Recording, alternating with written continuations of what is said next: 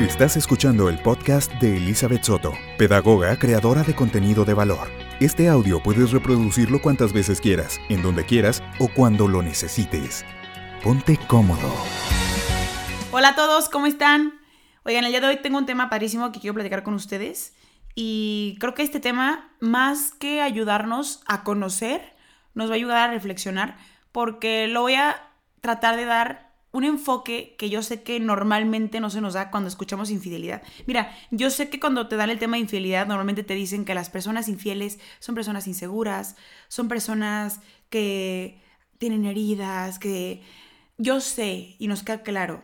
Y de hecho creo que o es la base de este tema, pero ¿por qué no ir un poquito más allá? Que es lo que siempre trato de hacer en mi podcast, como que darle un enfoque diferente a X tema que estamos tocando. Y bueno, esta vez hablando de infidelidad, creo que podemos decir que hay dos tipos de infidelidad. El primer tipo de infidelidad es la emocional. O sea, a la mujer le pega durísimo que un hombre le sea infiel de manera emocional, más que el segundo tipo de infidelidad, que es la infidelidad física. O sea, infidelidad física tiene que ver con contacto, punto. Sea agarrada de mano, beso o lo que sea. Y es verdad que al varón le duele más este tipo de infidelidad, porque el hombre tiende más a decir, es mía, o sea, me estoy quemando de coraje saber que mi mujer fue tocada, fue besada por alguien más. Pero no me atrevo a decir que solo a las mujeres les duele lo emocional o que solo a los hombres les duele lo físico, porque la verdad es que las dos duelen y las dos están mal. Simplemente quería recalcar que esto es una tendencia porque porque la mujer tiende a ser mucho más afectiva y el hombre mucho más carnal y posesivo. Cuando digo la palabra posesivo no me refiero de que, ay, es un posesivo, no. Simplemente que al hombre le gusta decir, es mía, punto. Pero ¿sabes qué? No venimos a, a definir qué es infidelidad. O sea, lo que nosotros queremos saber es qué onda con los infieles. Y por eso te hice dos preguntas en Insta. La primera pregunta que te hice fue, hombres, ¿cuáles son las mujeres más infieles? Y mujeres, ¿cuáles son los hombres más infieles? Y me contestaron varias profesiones y vamos a ver cuáles son los hombres más infieles y cuáles son las profesiones de las mujeres más infieles. Y voy a intentar entender el porqué, aunque uno por ahí sí me escribió los porqués. Mira, de los hombres, el primero que más tuvo repetición en la respuesta fue los médicos. Una chava me ponía, oye, yo trabajo en el área de la salud y me queda claro que los médicos son los más infieles. ¿Por qué? Porque yo he visto, ¿no? O sea, a ver, ¿Estás de acuerdo que un médico le marca a un paciente y le dice, doctor, está a punto de dar a luz? Pues sea la hora que sea, así es en las 3 de la madrugada, pues va a tener que ir al hospital a atenderlo, ¿no? Entonces yo quiero imaginarme, y por lo que he escuchado, que en esas visitas al hospital, pues obviamente a esas horas de la noche, por ahí una enfermerilla que se le resbala, pues tienen su aventura y el doc se regresa a la casa, ¿no? Otra profesión que me decían mucho eran los pilotos. ¿Por qué? Pues quiero entender que los pilotos pues de aquí a tres horas puedes estar en otro país y es todo tan express que lo mismo, tienes tu aventura, te regresas y tienes tu vida normal. Otro que me ponían mucho eran los empresarios. ¿Por qué? Porque tienen mucho dinero, porque tienen mucho poder y porque creen que con su dinero pueden comprar el número de mujeres que quieran. Los charros, ¿por qué? Porque me decían, porque se sienten muy machitos de que pueden tener muchas mujeres. Los futbolistas y los militares, ¿por qué? Porque son profesiones que normalmente tienden a ser profesiones en el que en el equipo de fútbol, cuando es varones, pues son puros varones, los militares pues son puros varones. Entonces, ¿qué pasa? Que ven una mujer y se vuelven locos. O sea, que con la primera que tienen enfrente dicen con esta. Es una tendencia. Y los abogados, ¿no? También por este tipo de cosas de horarios. Ahora vamos con las mujeres. Por ahí decían que las mujeres, las que son artistas, ¿por qué? Porque son guapas, porque son llamativas, porque son atractivas, las famosas, las mujeres que tienen em, mucha fama, mucho poder, ¿por qué? Porque son muy reconocidas y porque muchas personas las conocen y tienden más tendencia a ser infieles porque conocen más personas. Las enfermeras, pues lo mismo que los médicos. Pero ¿sabes qué? Hay algo que me mucho la atención. Porque hubo dos respuestas que creo que me van a ayudar a englobar todo lo que te acabo de decir y de todas las profesiones que te acabo de hablar. Porque de las mujeres decían que las mujeres más infieles son las que tienen jornadas laborales muy largas. O sea que como no están en su casa y no conviven mucho con su marido, que pues se involucran con otros hombres y terminan siendo infieles. Pero ¿sabes qué? Este es el punto que me llama la atención. Que el punto opuesto de esto fue las amas de casa. que porque no trabajan y todo el tiempo están en su casa. Y que se aburren y que son infieles. ¿Sabes qué? A esto quería llegar porque esto me da a entender que entonces trabajes o no trabajes, o sea cual sea tu ocupación o profesión, todos pueden ser infieles. O sea, todos tenemos una tendencia de X punto a lo que te dediques, a lo que hagas en tu vida. Todos tenemos esa tentación o tenemos esa oportunidad, por así decirlo. Y otro punto que me llamó la atención fue que alguien me ponía, no, los más infieles son los sacerdotes. Y yo, ¿por qué los sacerdotes? Y me decía, porque aparte de que viven con puros hombres, pues son castos y pues si se les sabotea, seguramente son los que con mayor facilidad van a ser infieles. Y yo, a ver, ¿cómo van a ser infieles si no están casados? Es un ejemplo que te quería dar. Porque todos tenemos y estamos llamados a ser fieles en nuestra propia vocación. A ver, me queda claro que un sacerdote le es fiel, pero a Dios. Entonces, nosotros, los laicos, que estamos llamados tal vez a la vida, o al sacramento más bien del matrimonio, pues seguramente nuestro llamado de fidelidad es a una pareja. No quiere decir que porque le seas fiel a tu pareja ya no puedes pelar a Dios porque estás haciéndole fiel. A ver, no. Pero lo que quería llegar es que todos, todos, todos, todos estamos llamados a una fidelidad. Y fidelidad te hablo desde, no tengo idea si te metiste este episodio porque te han sido infiel, porque eres infiel o porque tú mismo te eres infiel a ti mismo o a ti misma. ¿A qué te refieres? Al final del episodio te voy a explicar por qué te puedes ser infiel a ti mismo.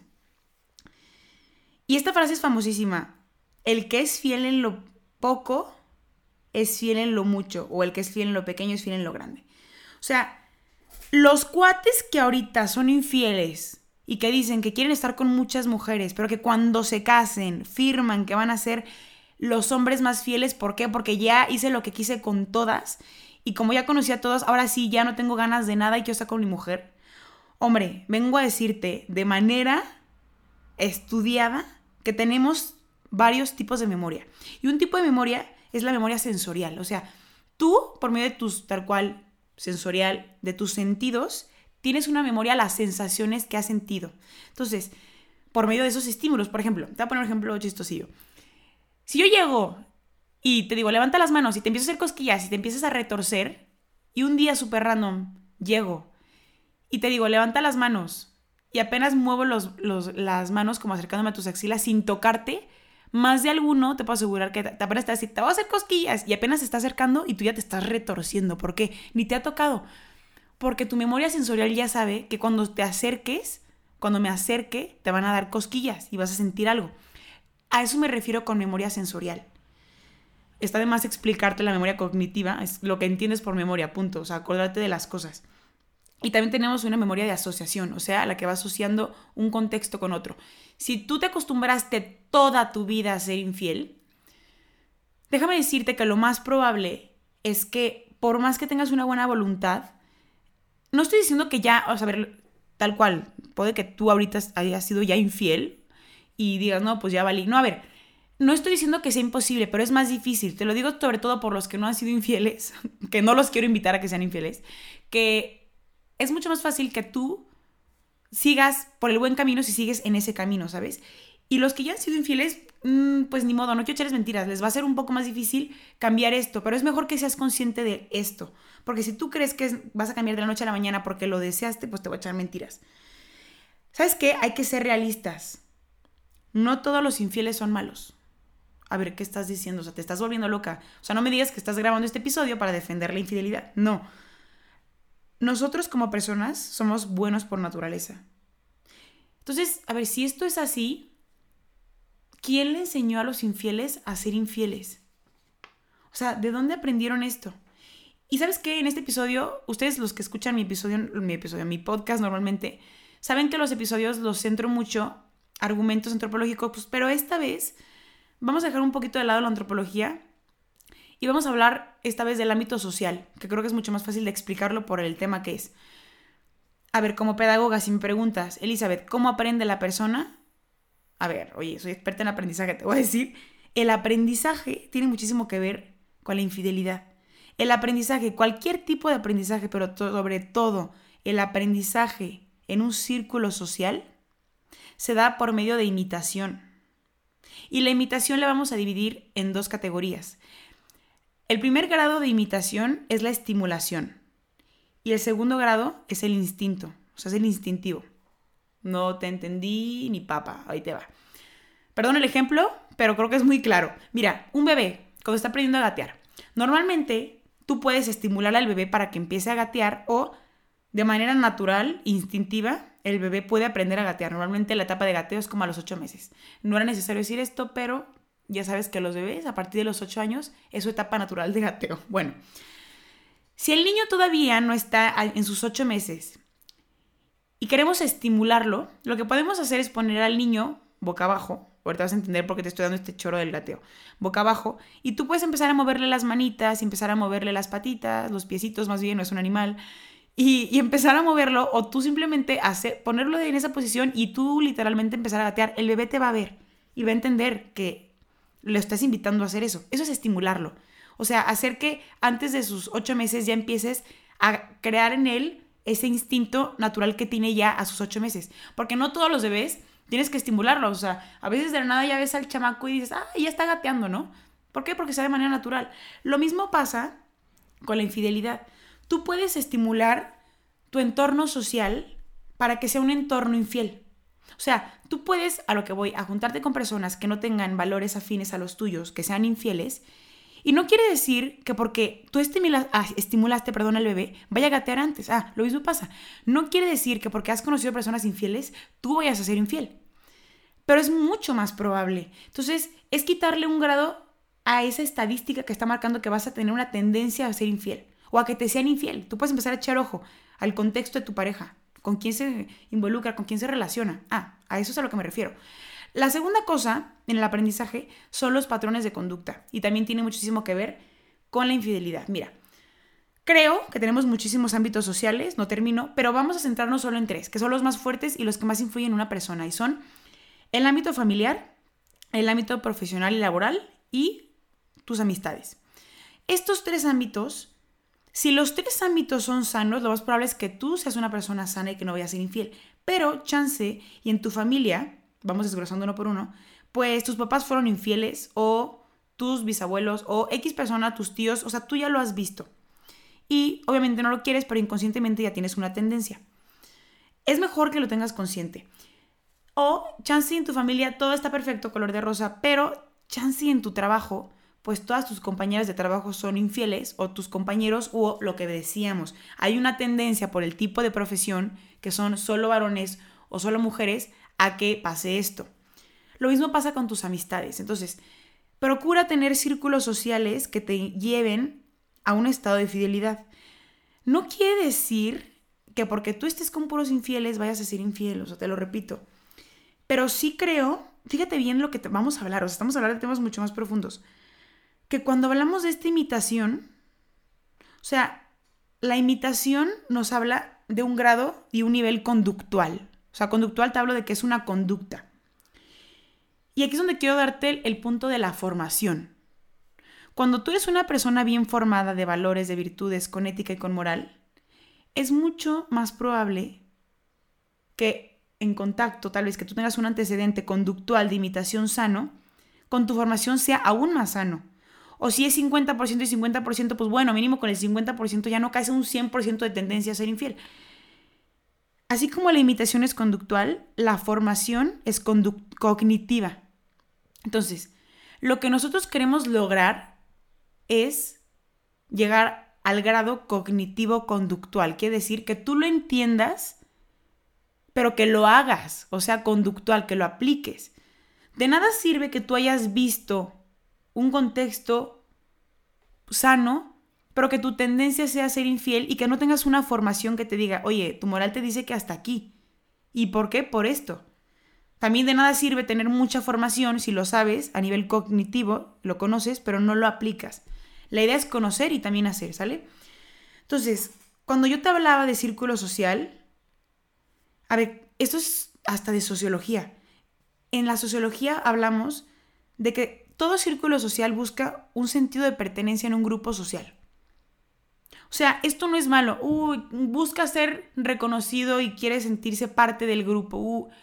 no, al contrario, o sea, no serías una persona naturalmente social si no buscas eso en tu grupo social, en tu grupo de amigos, de amigas, en tu escuela, en tu trabajo, donde sea, tú quieres formar parte de ese grupo. Entonces, si tu grupo te muestra una presión social, que en este caso, hablando de infidelidad, sería algo negativo, esa presión social es donde te voy a invitar a que hagas una, como una ponderación, pondera, ¿cómo se dice? Ponderacización, ponderación, es ponderación, entre lo que te conviene.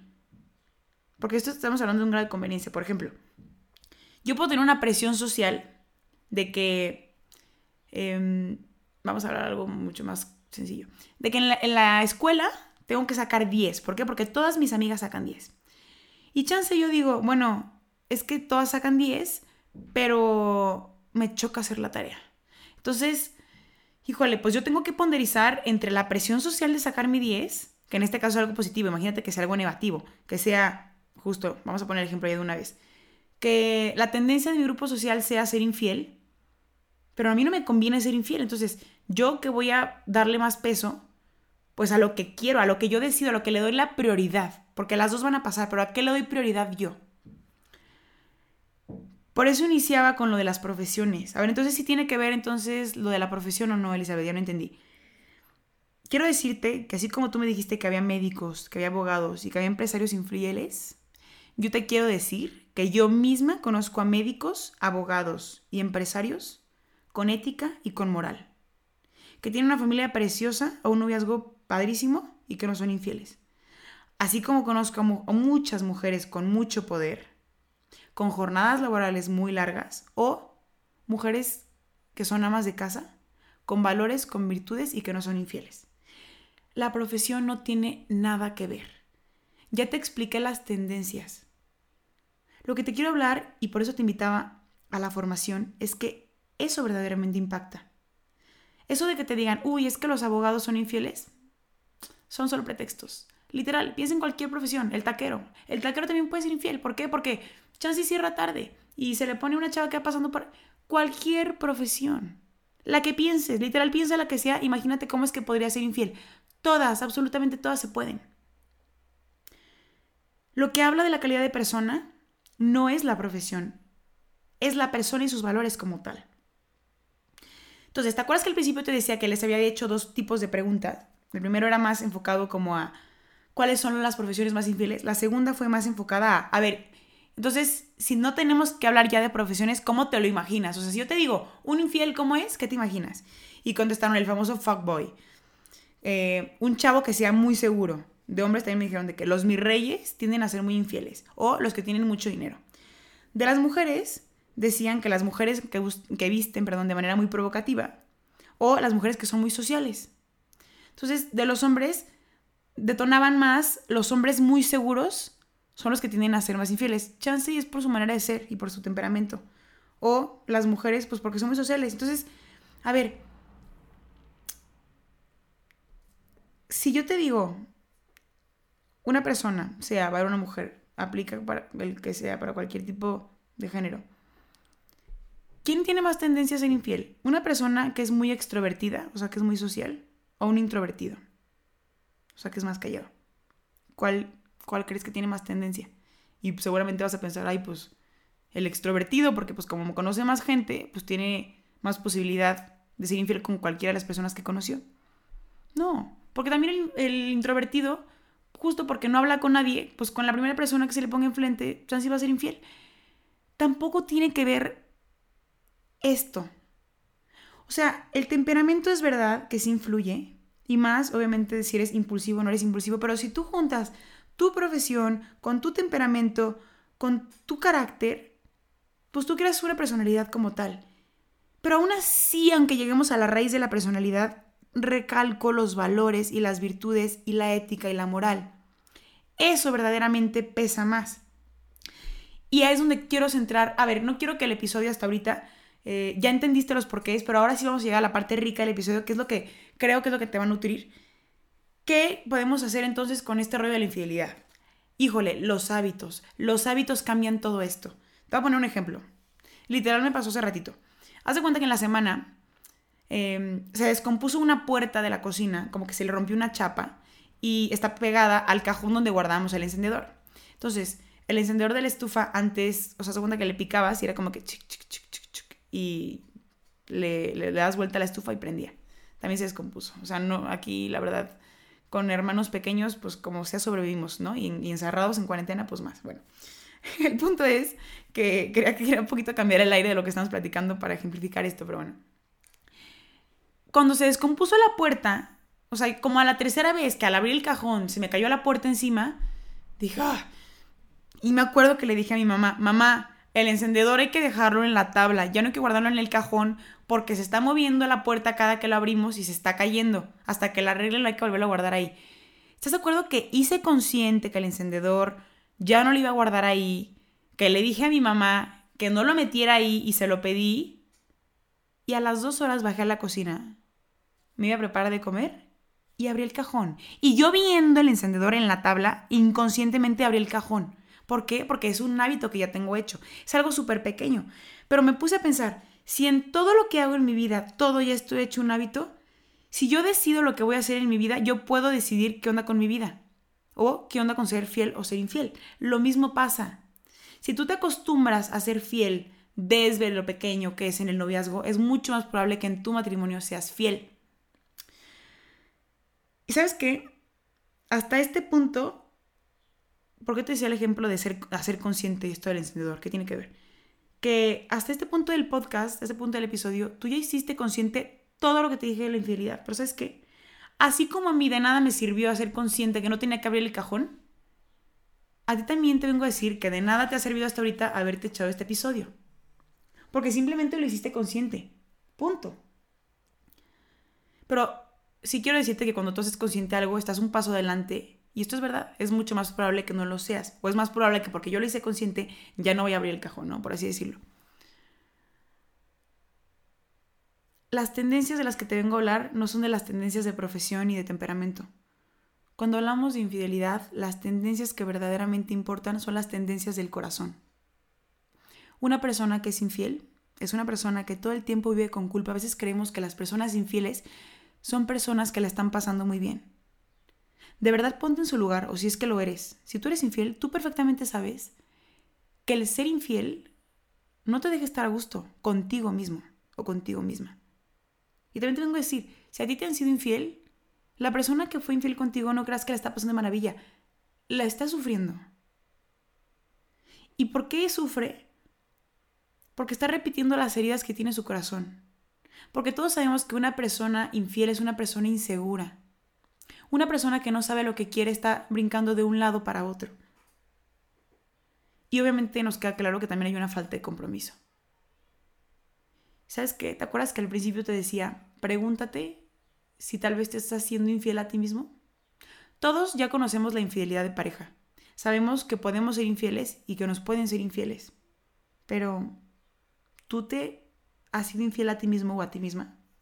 ¿O te estás siendo infiel? Porque tú te eres infiel cuando te conformas con alguien que no buscas, con tal de no estar solo, con no estar sola. Tú te eres infiel cuando te conformas con algo que no mereces. Y no es por sentirte más o por sentirte menos, porque tú sabes quién eres. Eso es serte infiel.